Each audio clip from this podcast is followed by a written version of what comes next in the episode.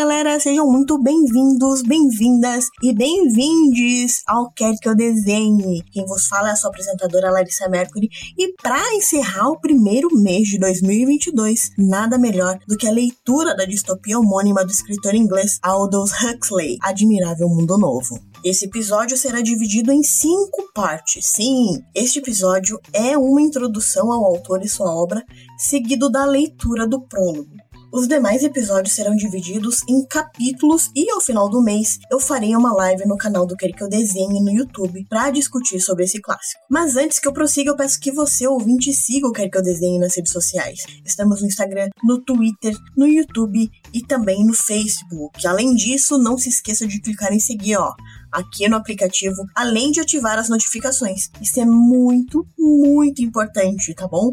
dá uma dedada lá naquele sininho e assim que eu publicar um conteúdo novo, você será o primeiro a saber. Sem mais delongas, vamos falar do autor Aldous Huxley.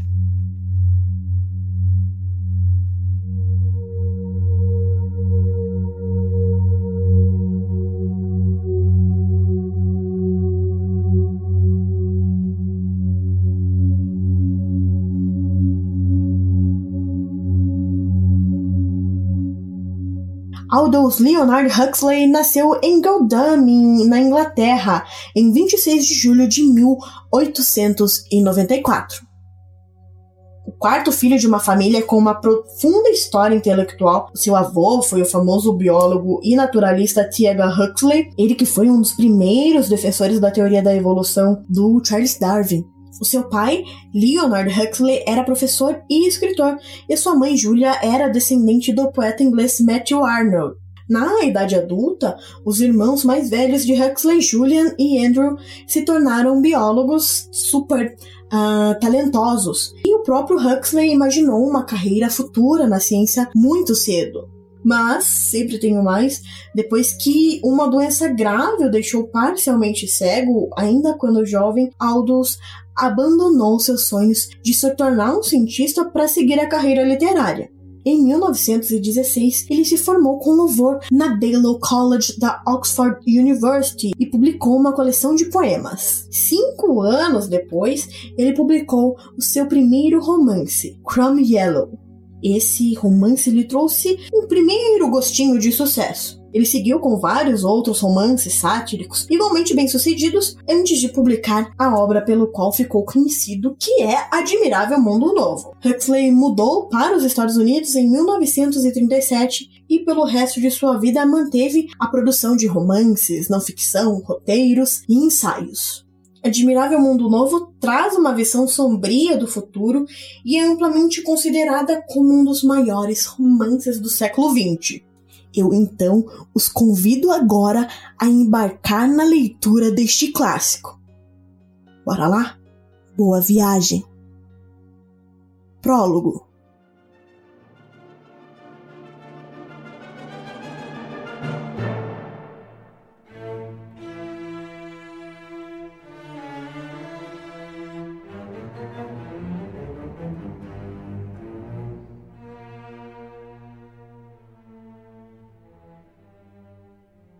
Todos os moralistas estão de acordo em que o remorso crônico é um sentimento dos mais indesejáveis. Se uma pessoa proceder mal, arrependa-se.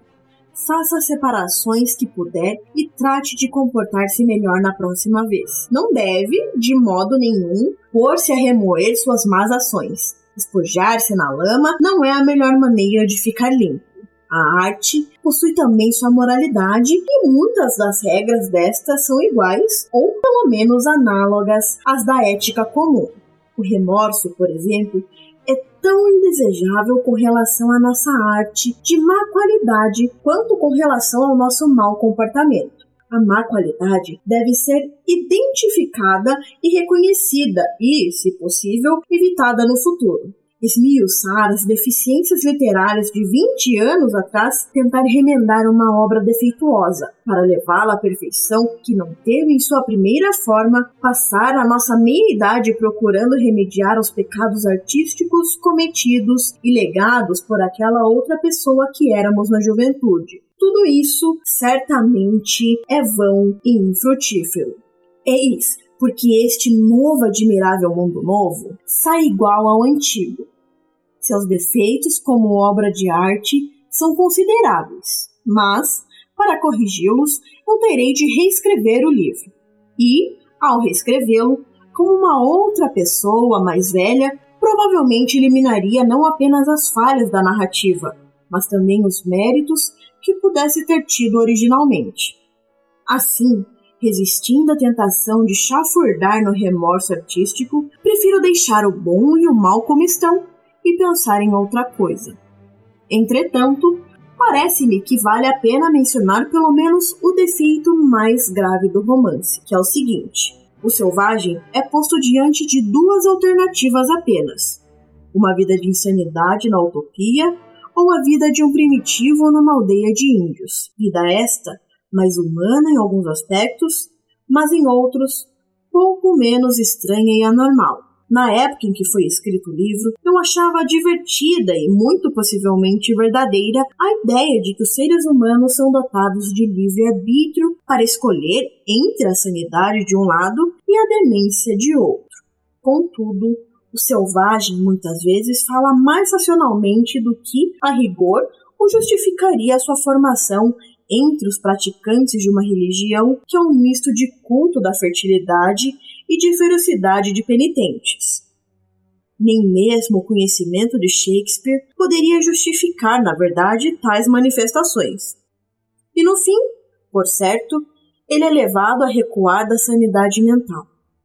O penitentismo nativo reafirma sua autoridade e o selvagem acaba no alto flagelo maníaco e no desespero suicida. E esses morreram sempre infelizes, para a satisfação do divertido e pierrônico esteta que era o autor da fábula. Hoje não sinto o menor desejo de demonstrar que a sanidade é impossível.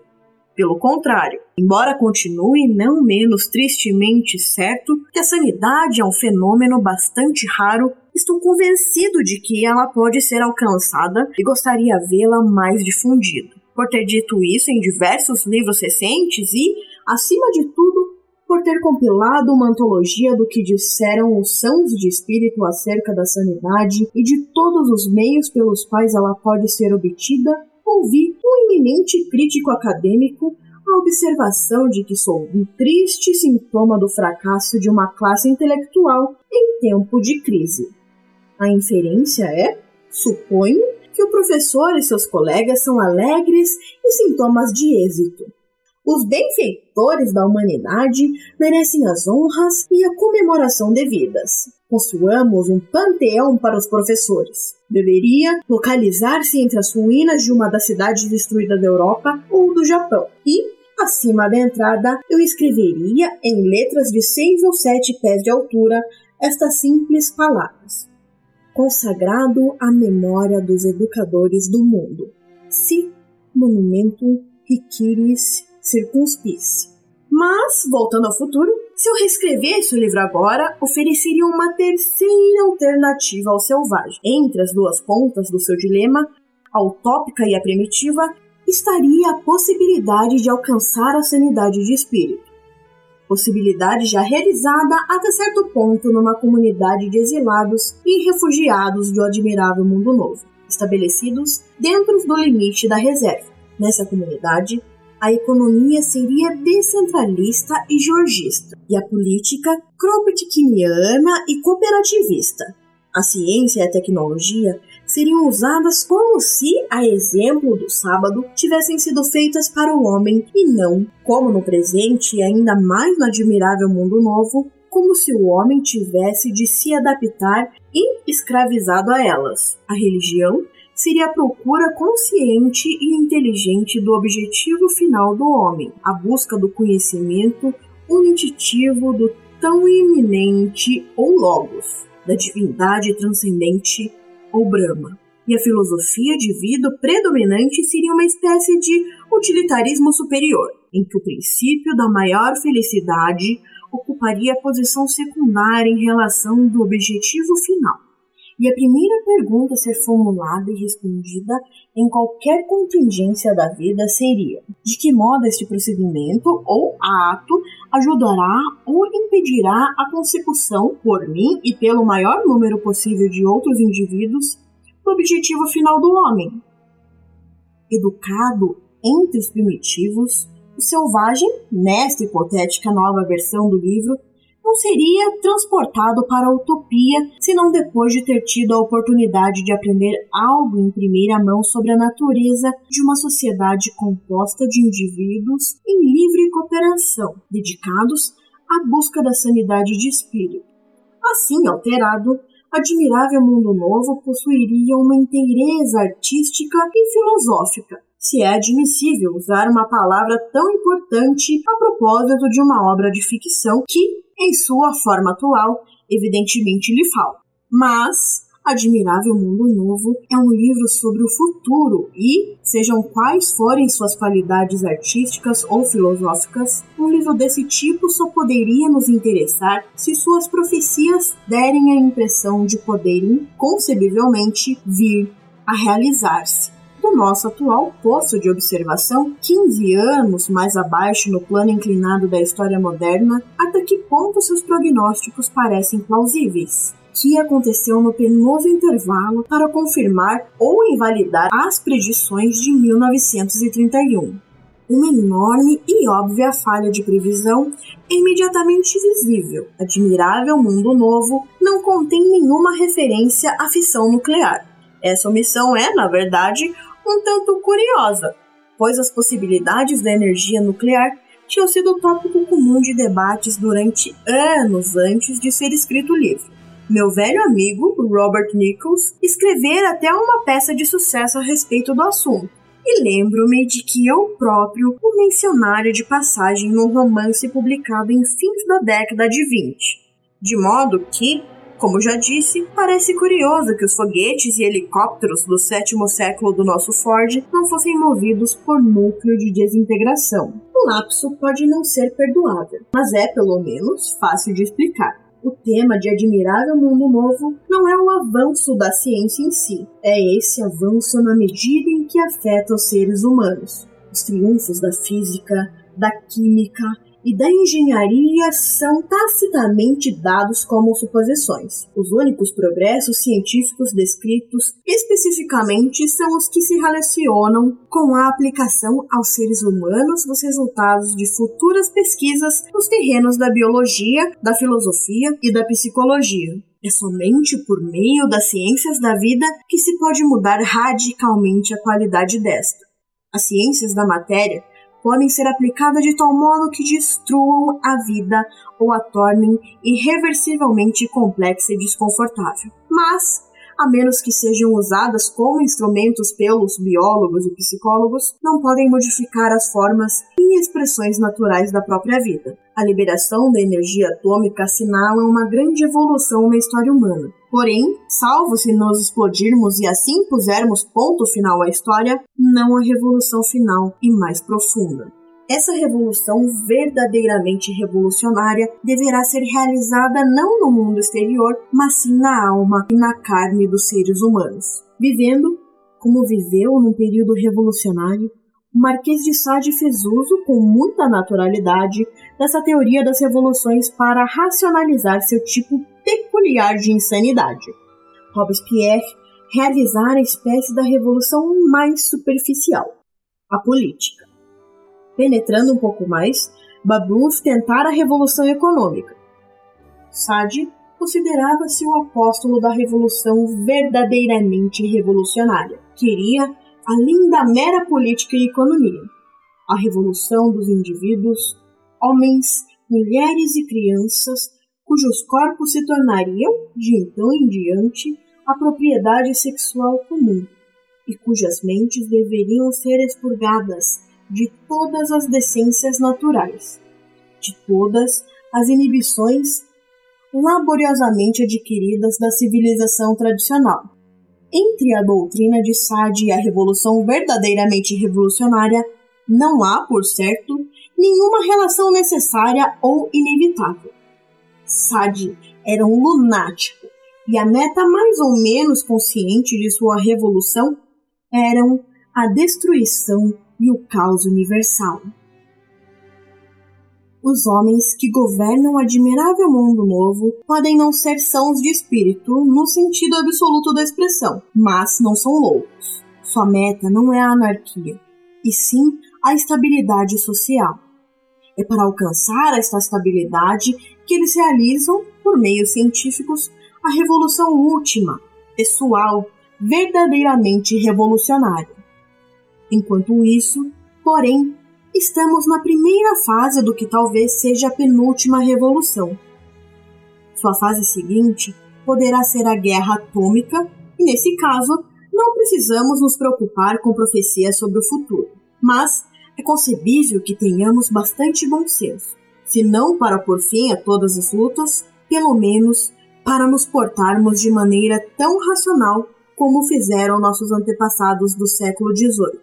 Os horrores inimagináveis da Guerra dos 30 Anos constituíram-se realmente numa lição para os homens e, por mais de 100 anos, os políticos e generais da Europa resistiram conscientemente à tentação de entregar seus recursos militares até os limites da destrutividade ou, na maioria dos conflitos, de continuar a combater até que o inimigo fosse inteiramente aniquilado. Eram agressores sem dúvida, ávidos de lucro e de glória, mas eram também conservadores, decididos a manter a todo custo intacto o seu mundo como um mecanismo em condições de funcionamento. Nos últimos 30 anos, não tem havido conservadores, apenas radicais nacionalistas da direita e radicais nacionalistas da esquerda. O último estadista conservador foi o quinto Marquês de Lindisfarne, e quando ele escreveu uma carta ao The Times sugerindo que a Primeira Guerra Mundial deveria ser concluída por meio de um acordo, como tinham sido, em sua maioria, as guerras do século XVIII. O diretor daquele jornal historicamente conservador recusou-se a publicá-la. Os radicais nacionalistas impuseram sua vontade, com as consequências que todos conhecemos: bolchevismo, fascismo, inflação, depressão, Hitler, Segunda Guerra Mundial, ruína da Europa e fome quase universal.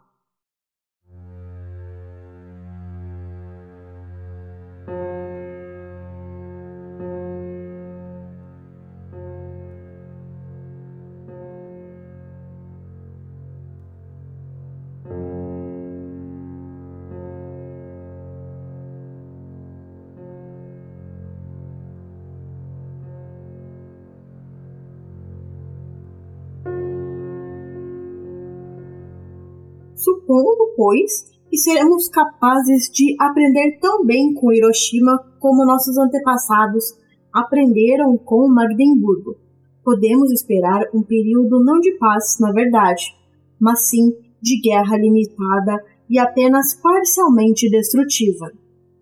Durante este período, pode-se presumir que a energia nuclear será utilizada para fins industriais. O resultado, como é bastante óbvio, será uma série de mudanças econômicas e sociais sem precedentes na sua rapidez e totalidade. Todos os padrões de vida humana existentes serão rompidos e terão de ser improvisados novos padrões em conformidade com o fato não humano da força atômica. O cientista nuclear, Procrusto, em roupagem moderna, preparará a cama em que a humanidade deverá deitar-se e se a humanidade não se ajustar, tanto pior para ela. Terão de haver algumas ampliações e algumas amputações. O mesmo tipo de ampliações e amputações que vem ocorrendo desde que a ciência é aplicada realmente se pôs em marcha. Mas, desta vez, serão bem mais drásticos do que no passado. Essas operações nada indolores serão dirigidas por governos totalitários altamente centralizados. Isso é inevitável, porquanto o futuro imediato deverá parecer-se ao passado imediato em que as mudanças tecnológicas rápidas verificadas numa economia de produção em massa e entre uma produção predominantemente destituída de posses, sempre tenderam a provocar a confusão econômica e social. Para enfrentar a confusão, o poder tem sido centralizado e o controle governamental ampliado. É provável que todos os governos do mundo venham a ser quase que completamente totalitários, mesmo antes da utilização da energia nuclear, que o serão durante e após essa utilização parece quase certo.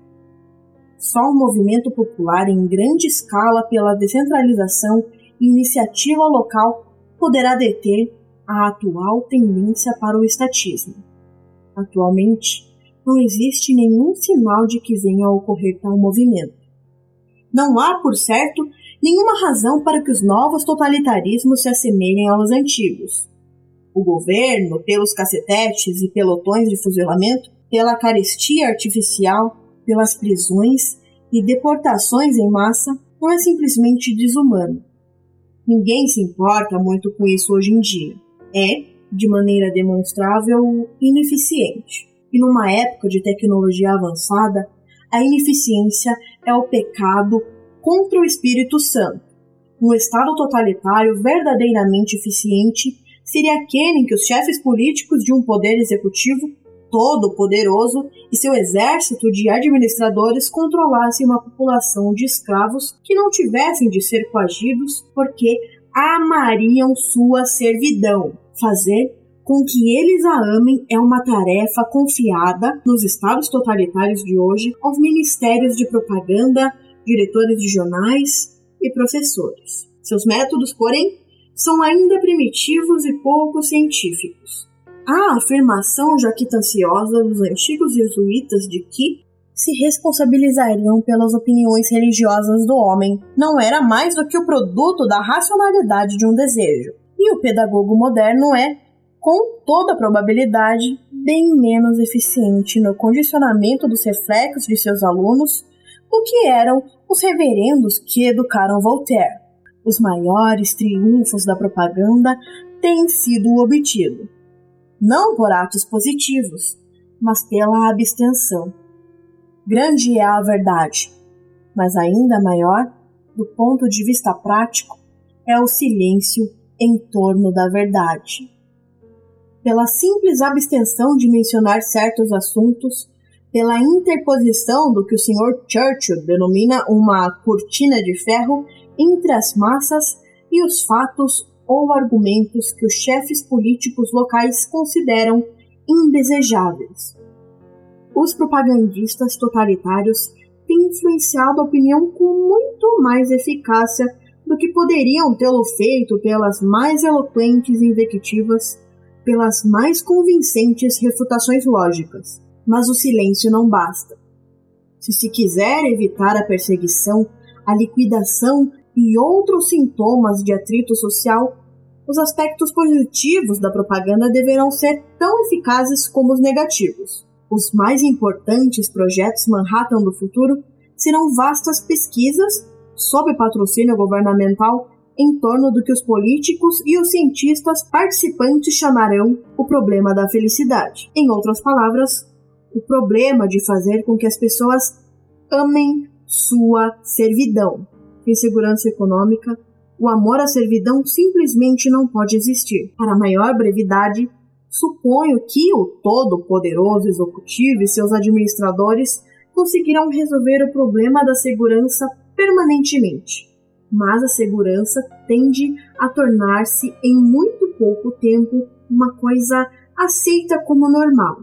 Sua realização constitui uma revolução meramente superficial externa. O amor à servidão não pode ser instituído senão como fruto de uma profunda revolução pessoal nas mentes e nos corpos humanos. Para efetuar essa revolução, precisamos, entre outras coisas, das descobertas e invenções enumeradas a seguir. Primeiro, uma técnica de sugestão consideravelmente aperfeiçoada pelo condicionamento infantil e, mais tarde, com o auxílio de drogas, como a escopolamina. Segundo, uma ciência das diferenças humanas completamente desenvolvida que permita aos administradores encaminhar qualquer indivíduo ao seu devido lugar na hierarquia social e econômica. As pessoas mal adaptadas à sua posição tendem a alimentar pensamentos perigosos sobre o sistema social e a contagiar os outros com o seu descontentamento. Terceiro, uma vez que a realidade, por mais utópica que seja, é algo de que as pessoas precisam tirar férias com bastante frequência. Um substituto para o álcool e os outros narcóticos que seja ao mesmo tempo menos nocivo e mais prazeroso que o gin ou a heroína. E quarto, mas este seria um projeto a longo prazo, que demandaria gerações de controle totalitário para ser levado a bom termo. Um sistema infalível de eugenia, destinada a padronizar o produto humano, facilitando assim a tarefa dos administradores. Em Admirável Mundo Novo, essa padronização do produto humano foi levada a extremos fantásticos, embora talvez não impossíveis.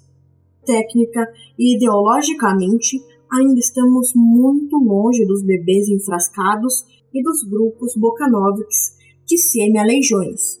Mas, pelo ano 600 depois de Ford, quem sabe o que não estará acontecendo? Entre mentes, as outras características desse mundo mais feliz e mais estável, os equivalentes do Soma e da Hiponopédia e os sistemas científicos de castas, não estão, provavelmente, há mais de três ou quatro gerações de nós. E a promiscuidade sexual de Admirável Mundo Novo também não parece tão distante. Já existem cidades norte-americanas em que o número de divórcios é igual ao de casamentos. Dentro de poucos anos, sem dúvida, licença para casamento serão vendidas como as licenças para a posse de cães, válidas por um período de 12 meses, sem nenhuma lei que proíba a troca de cães ou a posse de mais de um cão de uma vez. À medida que diminui a liberdade política e econômica, a liberdade sexual tende a aumentar como compensação, e o ditador, a não ser que precise de massas de manobra e de famílias para colonizar territórios despovoados ou conquistados, agirá prudentemente estimulando essa liberdade, em conjunção com a liberdade de sonhar sob a influência das drogas, do cinema e do rádio, ele ajudará a reconciliar os súditos com a servidão que é o seu destino. Tudo considerado, a utopia parece estar muito mais perto de nós do que qualquer pessoa, apenas 15 anos atrás, poderia imaginar. Nessa época, eu a projetei para daqui 600 anos. Hoje, parece perfeitamente possível que o horror esteja entre nós dentro de um único século. Isto é, se nos abstivermos de nos explodirmos antes disso. Na verdade, a menos que prefiramos a descentralização e o emprego da ciência aplicada, não como o fim a que os seres humanos deverão servir de meios, mas como meio de produzir uma raça de indivíduos livres, teremos apenas duas alternativas.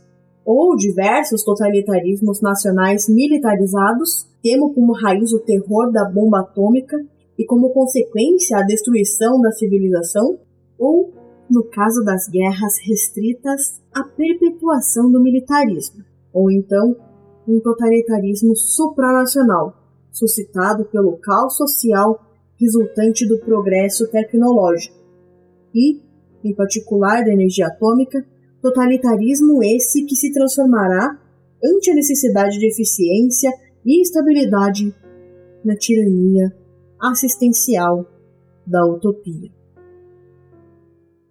é escolher.